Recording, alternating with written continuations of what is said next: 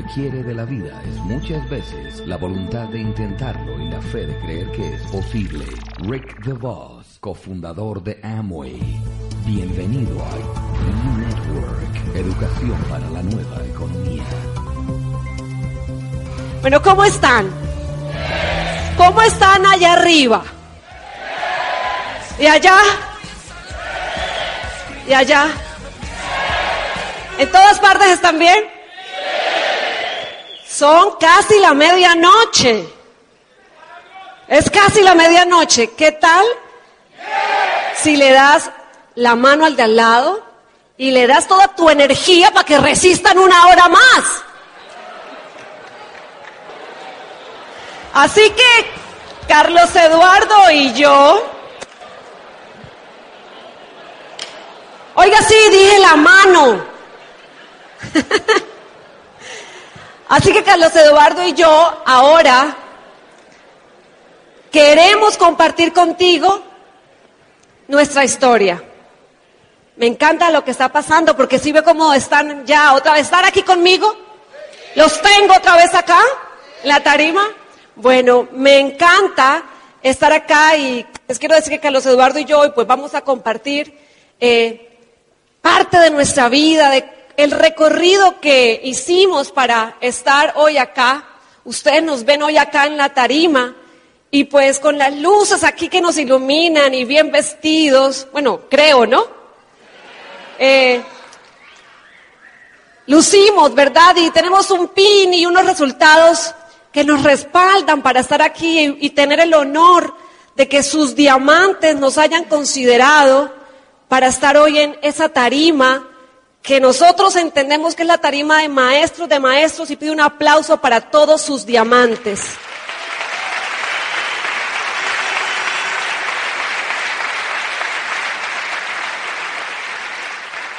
Pero queremos hablarte de dónde venimos, de cómo fue que lo hicimos, de nuestras miserias existenciales en la vida.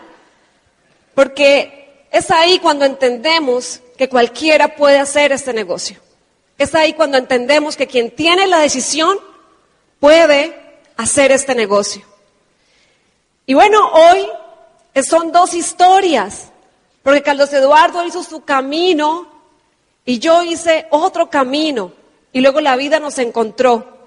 Fuimos a Club de Diamantes un día, estábamos ahí en Club de Diamantes, él era diamante, yo era diamante y ya empezó a coquetearme. Así que ¿cuántas solteras hay acá? Levanten su mano. Solo se van a casar con diamantes porque aquí va a haber una explosión de diamantes en el mercado de España. Y los hombres también. Aquí solamente aceptamos matrimonios de diamantes con diamantes, ¿verdad, Miguel? Ahora en adelante. Perfecto. Y eh, pues fueron dos historias. Y vamos a tratar de en el tiempo que tenemos poderte contar acerca de ese camino y quizás nuestra experiencia o lo que vivimos te sirvan como ejemplo de superación como ejemplo de persistencia, como ejemplo de lucha, y pues eso es lo que merece ser contado. Aquellas historias que muchas veces vivimos callados, y esos procesos en la vida que vivimos callados, pero que un día, cuando se han superado, podemos decir qué fue lo que superamos, qué es lo que nos hace grandes, ¿verdad? Superar todos los obstáculos. Y bueno, para mí el comenzar, estas fotos todavía no, pónganmelas para atrás, para atrás, para atrás, no fotos. um, para comenzar, quiero contarles que la vida me dio un gran honor y para mí ha sido maravilloso compartir mi vida con Carlos Eduardo. Siempre le admiré, sus audios me ayudaron a crecer mi negocio. Quiero escuchar aquí el pozo de la nueva economía el pozo de la nueva economía. Yo, ese audio a mí me ayudó un montón a construir mi negocio. Y yo lo veía a lo lejos y yo decía, es brillante, es una persona muy inteligente, le admiré su liderazgo, le admiré su gran negocio. Cuando lo conocí más cerca, empecé a entender un poco más su vida. Yo soy una persona que voy a mil por hora. Él iba a 40. Sin embargo, su negocio era diez veces más grande que el mío. yo dije, algo tengo que aprender de Carlos Eduardo. Me ha enseñado la diferencia entre ser eficaz y ser eficiente. Me ha enseñado a disfrutar un buen vino. Me ha enseñado a vivir despacio. Me ha enseñado a escuchar la buena música. A poder disfrutar la vida de la manera como tenemos que disfrutarla. No tienes que ser diamante para disfrutar la vida. Si no la disfrutas ahora, quizás cuando llegues a diamante tampoco la vas a disfrutar. Cuando quieres conocer la vida de alguien, cuando quieres entender algo, tienes que empezar a imaginar cómo piensa y cómo siente. Toda tu vida has construido todo lo que tú eres. Todo lo que yo he vivido ha construido el ser humano que hoy está acá enfrente de ustedes. Hace 60 años, la hija del alcalde de San Gil, una región de Santander, ahí está esta colombiana, ¡ah! De Santander además, eh, la hija del alcalde de San Gil se enamora del carpintero y se van escapados a Bucaramanga porque pues los iban a desheredar.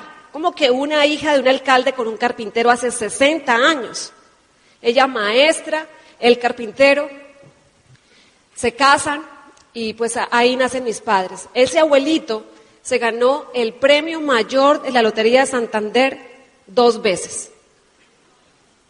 El abuelito, que no querían. Después empezó a agradarle a los suegros. Tuvieron hijos y había otra familia de campesinos, campesinos que no sabían leer ni escribir, que tenían en esa época, hace 60 años seguramente, tierras, y eran ricos los que tenían qué? Tierras, pero este abuelito no sabía leer ni escribir. Esta familia saca a sus hijos a la ciudad para darles un mejor futuro y llegan a vivir vecinos de los señores de la lotería. Ahí mi papá y mi mamá se conocen, de 15 y 17 años.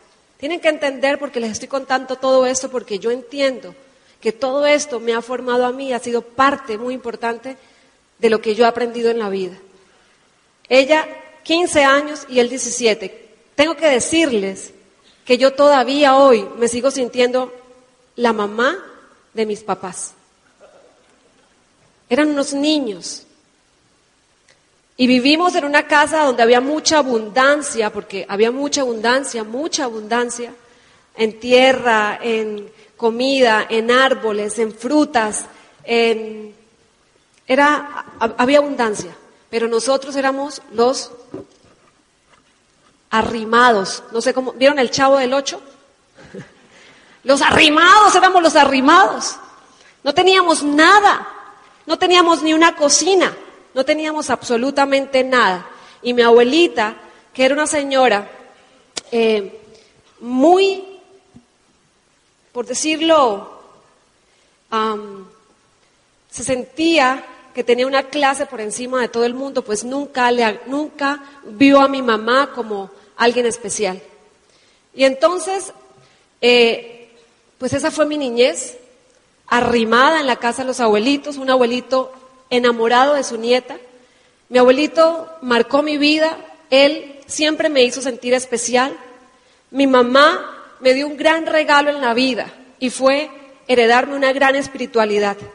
Ella siempre me dijo que yo era una niña especial y a veces te dicen tantas cosas, tantas veces que te lo crees, ¿verdad? Y yo siempre me sentí una persona especial. A veces, ¿qué es lo que le decimos a nuestros hijos, verdad?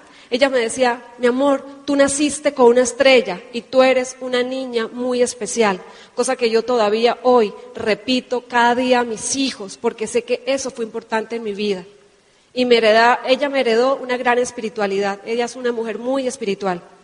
Y pues ahí crecí, 13 años, iba por una calle, 13 añitos, una niña mi papá, un hombre guapísimo. Toda niña está enamorada de su padre, ¿verdad? Él era mi héroe. Era el hombre que me protegía. Yo cuando estaba con él, él era grande, era musculoso, era bello. Mi papá era un hombre atlético, divertido, siempre estaba haciendo bromas, era, eh, era, le gustaba la poesía, siempre estaba declamando. Y sumamente inteligente, una mente brillante la de mi padre, súper brillante. Y íbamos por una calle, yo iba por una callecita con mi héroe y mi héroe a los 13 años me dice, Callita, le tengo que decir algo, era octubre. Tengo que decirte que esta Navidad no te puedo comprar ropa, porque los abuelitos campesinos le habían regalado una tierra a mis padres para que ellos por fin tuvieran su propia casa. Pero tener una casa para mis papás implicaba cambiar carne por huevo, porque ellos tuvieron que poner ladrillo a ladrillo para hacer su propia casa con un gran esfuerzo. Y entonces yo iba bajando por esa calle y digo yo, gran problema que tengo, porque si no hay ropa para mí, no hay ropa para mis hermanos. Era gran problema que tengo. El problema no era mi ropa, el problema era que yo amaba a mis hermanos.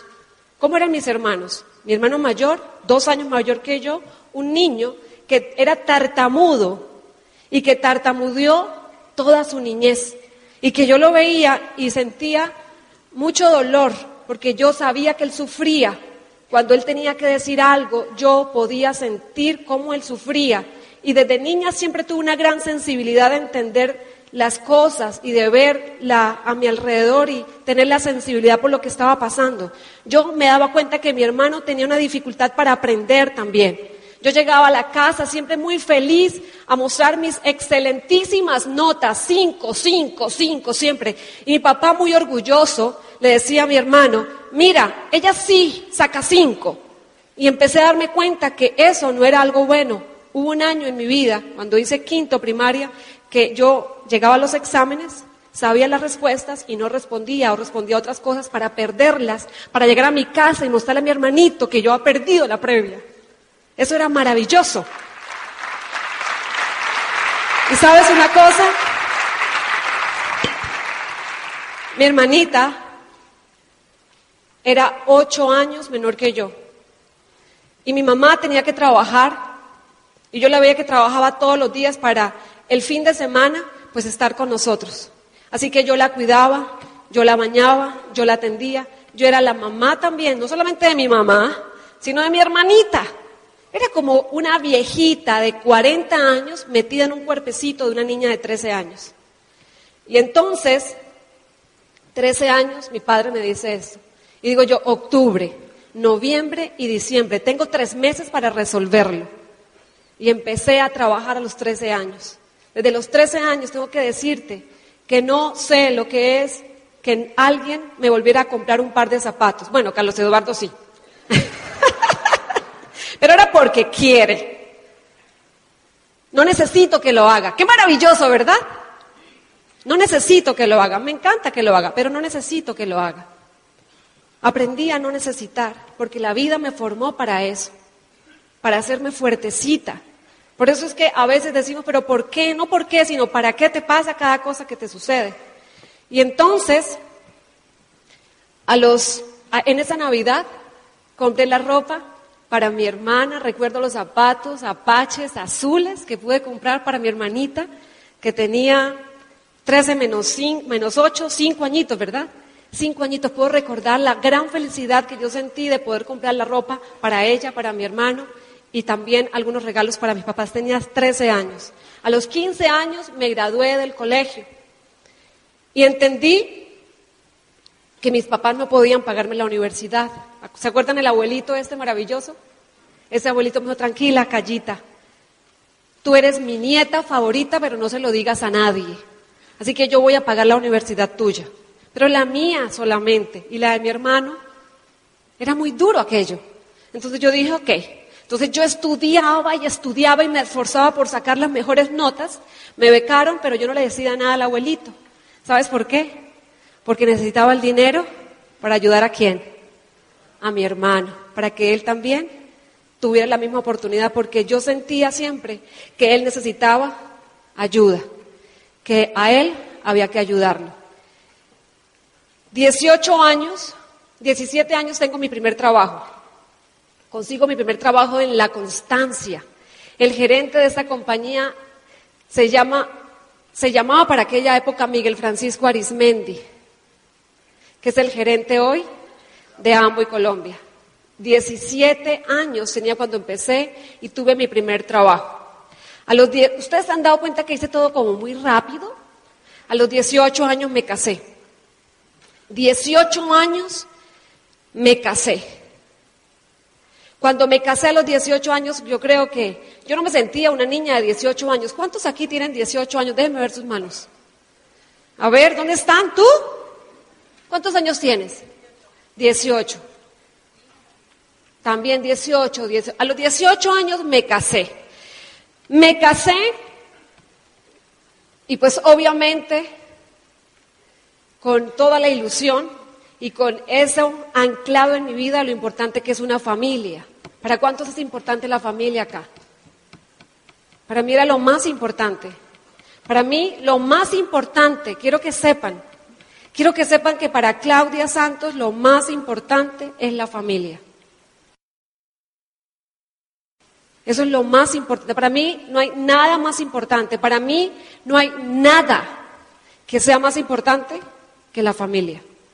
Nada. Y entonces me casé a los 18 años y a los 22 años tenía una familia. A los 22 años tenía tres hijos. Creo que hago todo muy rápido, ¿verdad? Muy rápido. ¿Cuántos aquí de 22 años? Porque es que tú ves a Joyce y yo la veía hoy.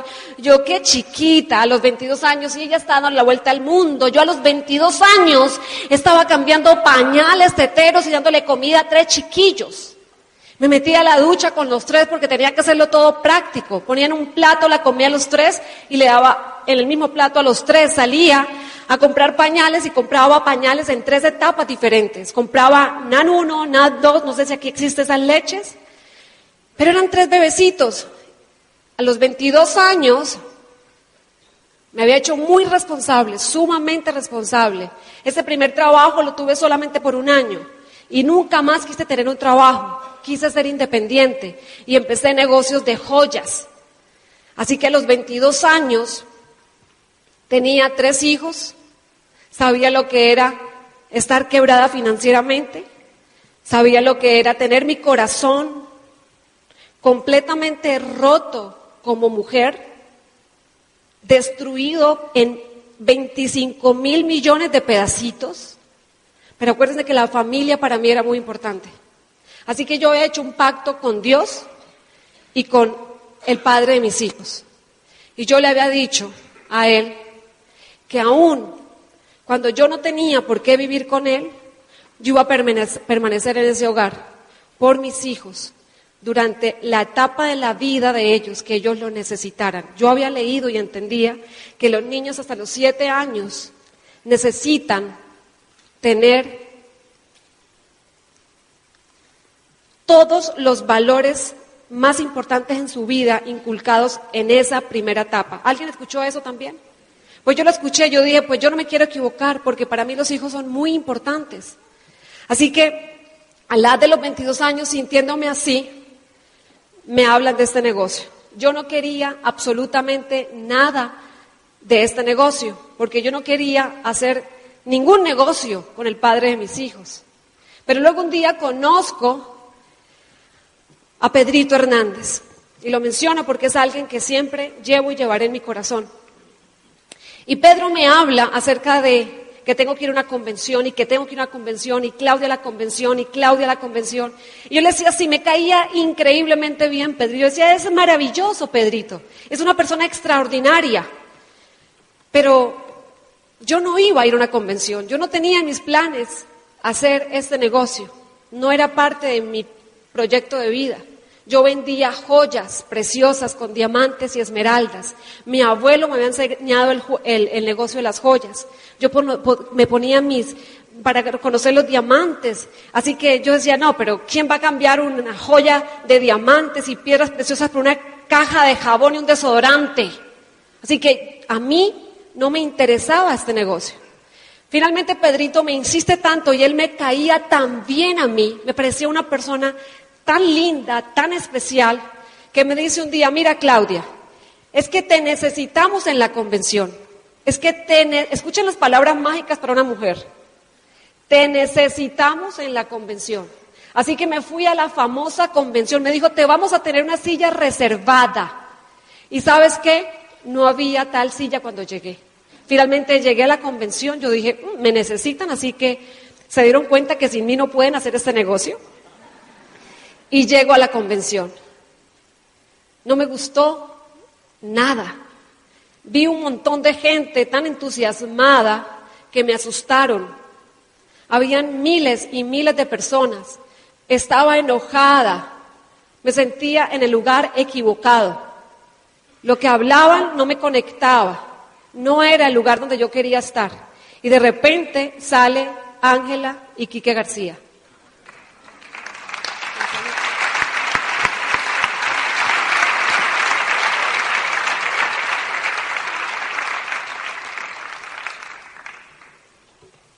Y Ángela empieza a hablar de lo que a mí sí me interesaba. Y le doy gracias a Dios por poner personas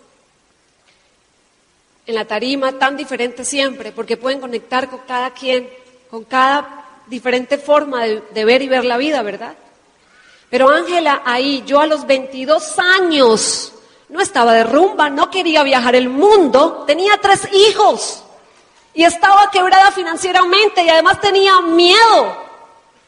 Porque si a mí algo me pasaba, no había nadie que pudiera resolver el tema de mis hijos. Yo decía, si a mí me pasa algo, mis hijos no pueden ni siquiera vivir de la caridad de la familia. Y no quiero que mis hijos tengan necesidades. Yo me sentía responsable de esos niños. Y por eso, cuando llegué a esa convención, trabajaba 14, 15 horas para darles a mis hijos todas las cosas que a mí no me podían dar, no me pudieron dar de niña. Yo crecí con mucha mamá, con mucho papá, pero sin plata. Y yo creía que lo hacía bien si le daba a mis hijos las cosas que yo no tuve. Yo no tuve una bicicleta, yo no tuve unos patines, yo todo se lo quiero dar a mis hijos. Y entonces ahí Ángela empieza a hablar de lo único que para mí era importante, que era la familia. Y entonces Ángela empieza a decir cómo eran sus hijos cuando llegaban del colegio. Y empieza a contar cómo cuando los niños llegaban del colegio ella los estaba esperando para recibir sus tareas con lentejitas que decían mamá o papá y que era ella la que los recibía. Y yo nunca había pensado en eso hasta ese día. Y entonces cuando esta mujer hablaba del lugar que ellos tenían para sus hijos, que era un lugar grande, empiezo a recordar a mis hijos y empiezo a recordar a Natalia.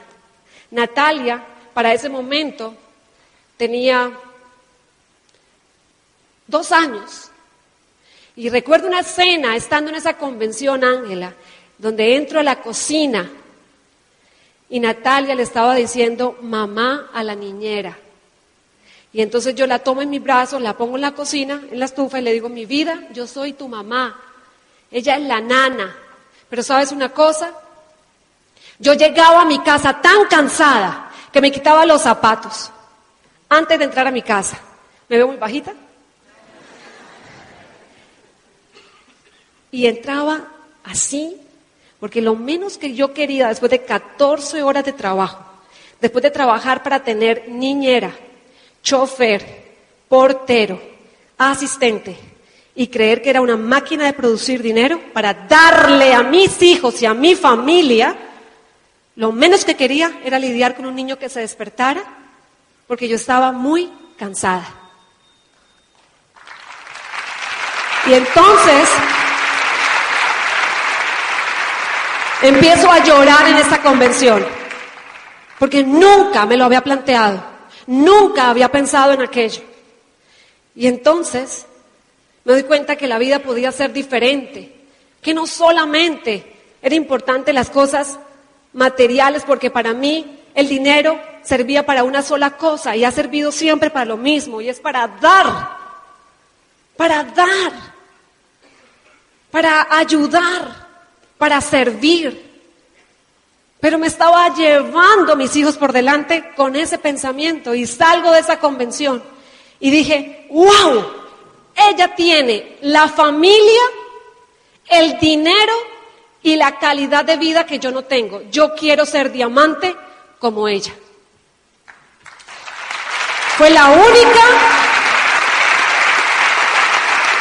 razón. Y tengo que decirte, y tengo que decirte que yo sabía producir dinero, porque me tocó desde muy chiquita. Y si me quitan el negocio de y te prometo, y ahora te cuento, vuelvo a producir dinero, porque el dinero tienes que saberlo producir. Pero un negocio que te dé dinero y calidad de vida, yo soy enamorada de Amway, enamorada completamente de Amway. Salgo de esa convención y digo, yo quiero ser diamante. Y empiezo mi carrera. Miren, ustedes no se imaginan lo difícil que era. Muchas veces estaba yo ahí en aquella esquina eh, viendo llegar al transporte para irme a mostrar este negocio y veía a mis hijos en una ventana de la casa, chiquitos, y me gritaban, mamá, odio a Amway. Y lloraban, porque la mamá los dejaba. Y yo estaba en la esquina viendo la ventana y me dolía el corazón. Pero yo tenía urgencia de recuperar a mis hijos. Natalia, a los tres años, tres años tenía Natalia. Y el médico pediatra me dijo, tienes que llevarla donde, la donde un psicólogo, porque Natalia era compulsiva. Natalia yo la peinaba para salir al jardín y si pasaba el aire y le movía un pelito, lloraba. Si un niño la rozaba, lloraba. Y cuando le llevé al psicólogo, el psicólogo, después de muchos análisis, me dijo, lo que pasa es que le falta mamá. La niña le falta mamá. Y cuando salí de ese consultorio, con la niña de la mano, y me dijo, la niña a los 22 años va a hacer esto y esto y esto, y todo lo que me dijo que Natalia iba a hacer me aterró. Y no puede ser que esto lo, esto lo hice yo con mi eh, indiferencia. Salí con la niña y luego volví a entrar al consultorio, abrí la puerta como, como con toda la furia y le dije, a mí no me diga quién va a ser mi hija cuando tenga 20, a mí dígame cómo resuelvo esto. ¿Qué es lo que se puede hacer? ¿Por qué me tengo que ir de acá con todo lo que usted me dijo? Si yo sé que siempre hay algo que se puede hacer? Y entonces esa doctora, yo entré furiosa en, verdad. Y me dice, claro que se puede hacer, claro. Y me dio como cinco cosas que yo tenía que hacer para que esa niña se sintiera amada. Y entonces mi próxima conquista era que Natalia se sintiera amada. Hoy esa niña tiene 17 años y todos los días me dice, mamá te amo es la mejor mamá del mundo. Ella sabe que tiene su mejor amiga.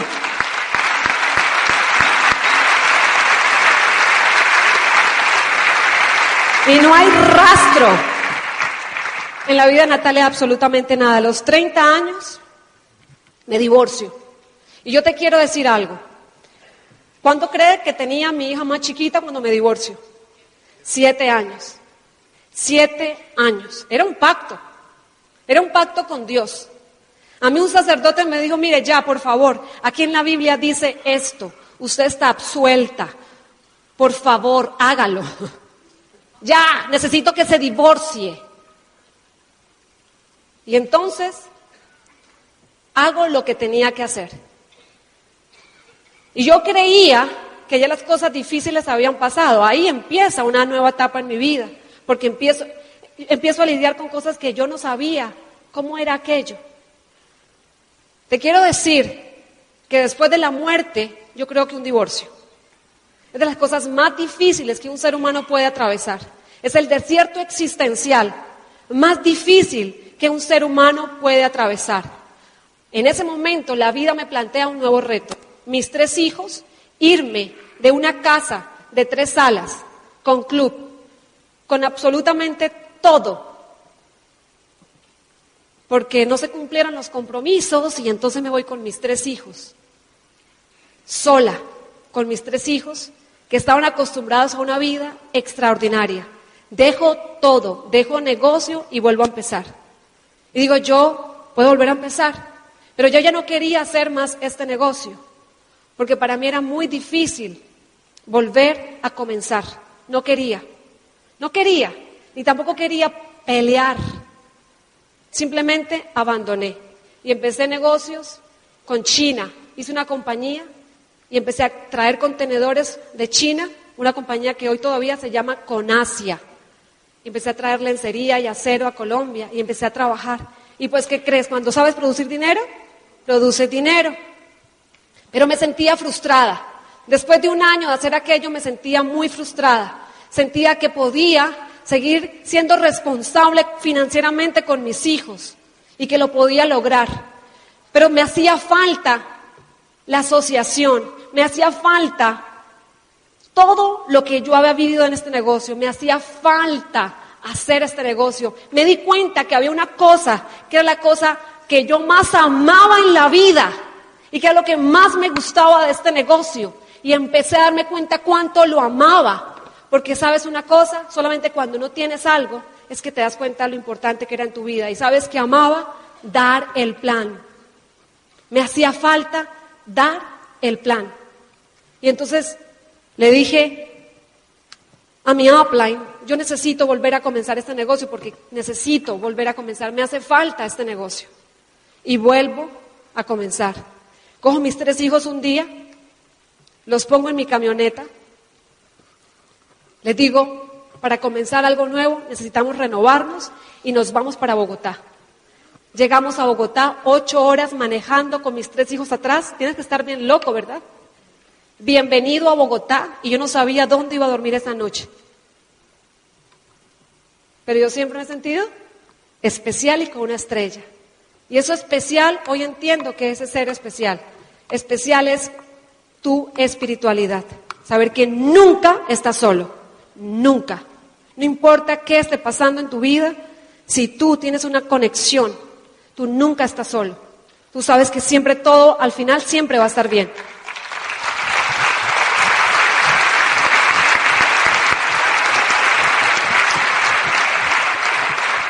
Llego con mis tres hijos a Bogotá. Dejo la compañía. Esta con Asia en manos de mi socio. Dijo, no, no voy a hacer más esto, quiero volver a hacer este negocio. Vendo todo en Bucaramanga se roban mi dinero. De repente me veo en esta situación, en una casa, con mis hijos, con una mesa rimas, o sea, una mesa blanca de las más baratas que venden en cualquier lado, con colchones en el piso, o sea, tienen que entender que ni mis hijos ni yo ya estaba acostumbrada a esto. Volviendo a comenzar. Y mi meta era calificar diamante, nuevamente. Y entonces empiezo mi carrera y Carlos Eduardo, pues éramos amigos. Un día llegó a la casa a entregarme algunas cosas que estábamos en de proyectos y me dice, Claudia, y, pero, ¿y estos muebles? ¿Y qué pasa con las camas? Y, porque le estaba mostrando, pues, donde yo vivía, éramos muy buenos amigos, siempre fuimos muy buenos amigos. Le digo, Carlos Eduardo, lo que pasa es que estos carpinteros siempre se demoran con las cosas, pero ya las mandé a hacer. Cuando califiqué platino, bueno, no había mandado a hacer absolutamente nada. Lo que pasa es que no tienes que andar contando a nadie lo que te pasa en tu vida. Cuando califiqué platino, nuevamente volví a comprar muebles. La compañía nuevamente me puso el pin de platino, pero ellos sabían y conocían la historia de cada día, porque sabían que cuando yo me divorcié, los últimos cuatro, casi cinco años, yo hice el negocio sola. Ellos no entendían por qué yo estaba actuando de esa manera. Si ellos entendían que yo tenía que estar haciendo el negocio que por años había hecho. Pero la vida no se queda con nada, la vida no se queda con nada. Después de esto, calificó platino, califican dos líneas. Carlos Eduardo eh, y yo, pues estábamos cada vez más amigos, cada vez más eh, disfrutando de, la vida y ahí, que la vida no se queda con nada, el negocio regresa a mí. El negocio regresa nuevamente a mis manos y tienes que saber algo. Hay tres lecciones importantes que yo aprendí en el camino. La primera, cuando yo estaba con mis hijos en Bogotá, Estábamos solos, estábamos en el piso, estábamos pasando situaciones muy difíciles. Yo tuve que sacarlos del colegio porque no tenía dinero para pagar colegio en ese momento. Yo no me estaba preguntando, ¿y por qué me pasa esto? Yo entendí que tenía que poner punto final en mi vida y no hacer más interrogantes. Primera lección importante que aprendí en mi vida. Tú eres como un piloto de avión. ¿Alguien se ha montado acá en un avión?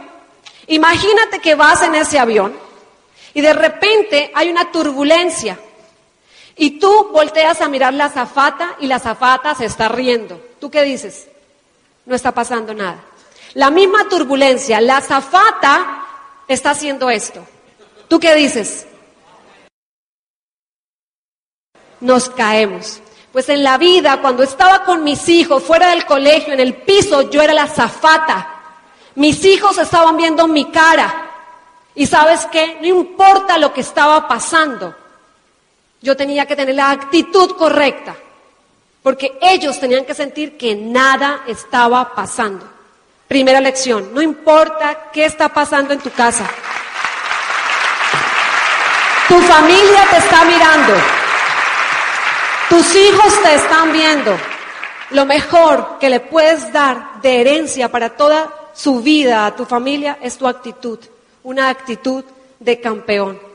La segunda lección, que no se te note, que nunca se te note. Mi mamá me llamaba a la casa, Callita, ¿cómo estás? Mami, increíblemente bien.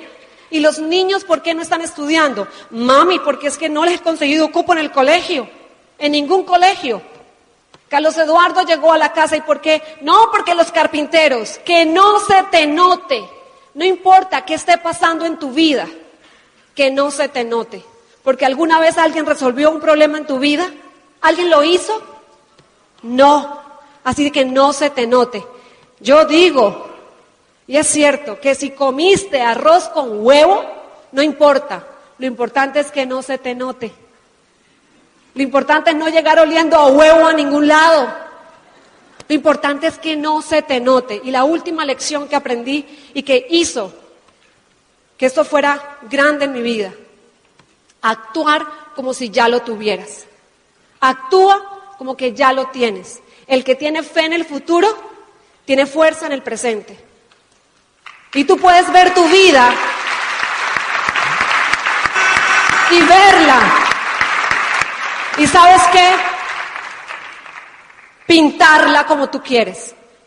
Pintarla como tú quieres. No importa qué, pero tú pintas tu vida como tú quieres.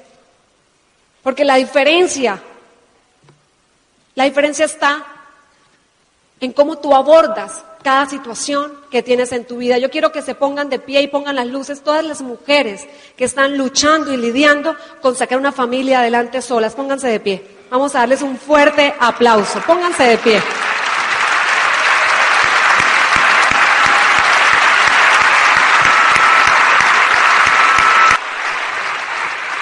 Pues mis amigas no están solas no están solas. Vamos a ver las fotos ahora sí rápidamente y vamos a contarles un poco acerca de... Por acá hay unas fotos. Este es nuestro matrimonio, ahí están nuestros hijos ya grandes. Aquí está Cami, la que está vestida de blanco. Es la hija de Carlos Eduardo. Y aquí están mis tres hijos. Ahí Claudia se estaba reconstruyendo y su vida le daba una nueva oportunidad para volver a construir lo que para ella era tan importante. ¿Qué es lo más importante para Claudia? La familia. Una familia que hemos pintado a colores Carlos Eduardo y yo. Que hemos construido Carlos Eduardo y yo. Ven, amor. Esto es Amway para mí. Amway es poder que a través de cada libro que tú te lees, que cada audio que tú escuchas, empiezas a construir el ser humano, el mejor ser humano que tú puedes ser, porque para mí la verdadera espiritualidad es el desarrollo personal. Es cuanto tú puedes ser la mejor versión de ti mismo. Y esa es la verdadera espiritualidad.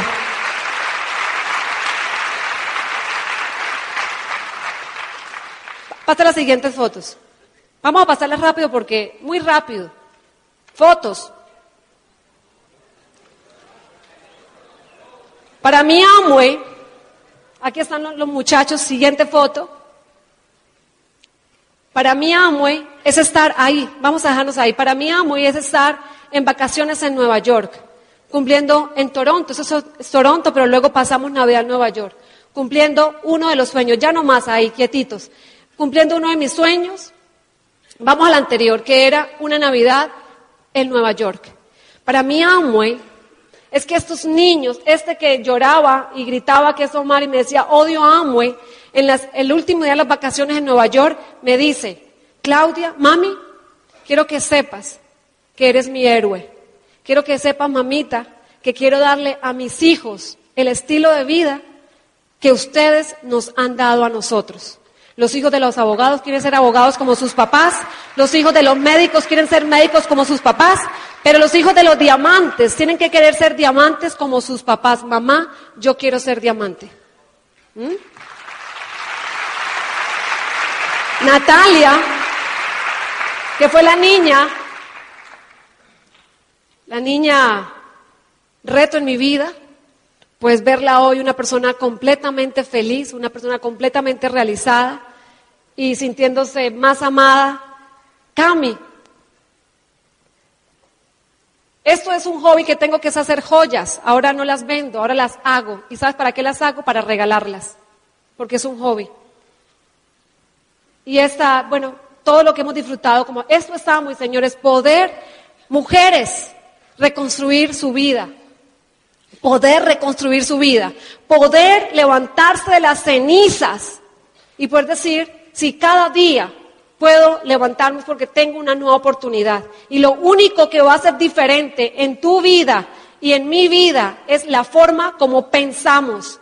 No las preguntas que nos hacemos de por qué, sino realmente las respuestas que damos y la forma, la forma como abordamos nuestra vida. Hay que saber poner punto final muchas veces y dejar de poner signos de interrogación. Así que la diferencia entre tú y yo no puede ser el cheque que nos ganamos. No puedes, lo que quieres quizás no es el cheque mío. ¿Quién quiere mi cheque? Eso no es tan importante. Lo más importante es cómo pensamos. Entonces, me lo dijo allá alguien, ¿cómo pensamos? Esto es Amway para nosotros. Amway, Amway es poder reconstruir tu vida. Eso es Amway, señores. Es poder sacar la mejor versión de ti. Les queremos mucho, les amamos y mañana nos vemos en la convención.